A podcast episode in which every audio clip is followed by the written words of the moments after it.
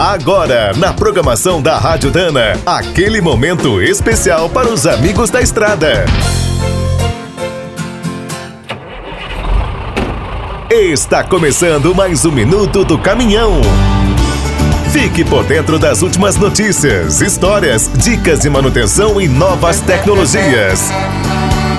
Quem gosta de caminhões brutos ao extremo sabe que a Austrália é imbatível. Desde 1947, os famosos trens de estrada rodam por lá. São modelos extra pesados que costumam ter até seis reboques cruzam o país transportando de tudo, desde gado até combustível. Aqui no Brasil, composições desse porte não podem rodar livremente pelas estradas. Mas, mesmo impedidos, nós também somos Hexa. Desde o ano passado, uma parceria entre a Volvo e a Suzano criou o primeiro Hexa Trem brasileiro. É usado no transporte de madeira. Para encarar o desafio, o ponto de partida foi a versão mais forte do FMX, com 540 cavalos, câmbio de 14 marchas e tração 6x4. Atualmente, esses brutos são usados dentro das fazendas da Suzano, no Mato Grosso do Sul. Puxam seis carretas com até 200 toneladas.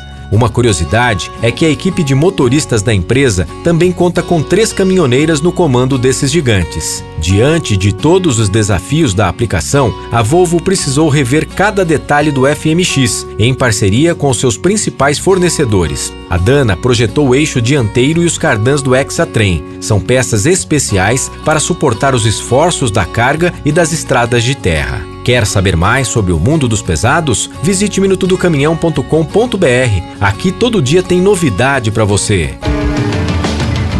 O Minuto do Caminhão é um oferecimento de Spicer e Álvaros, a dupla imbatível em componentes de transmissão, suspensão e direção.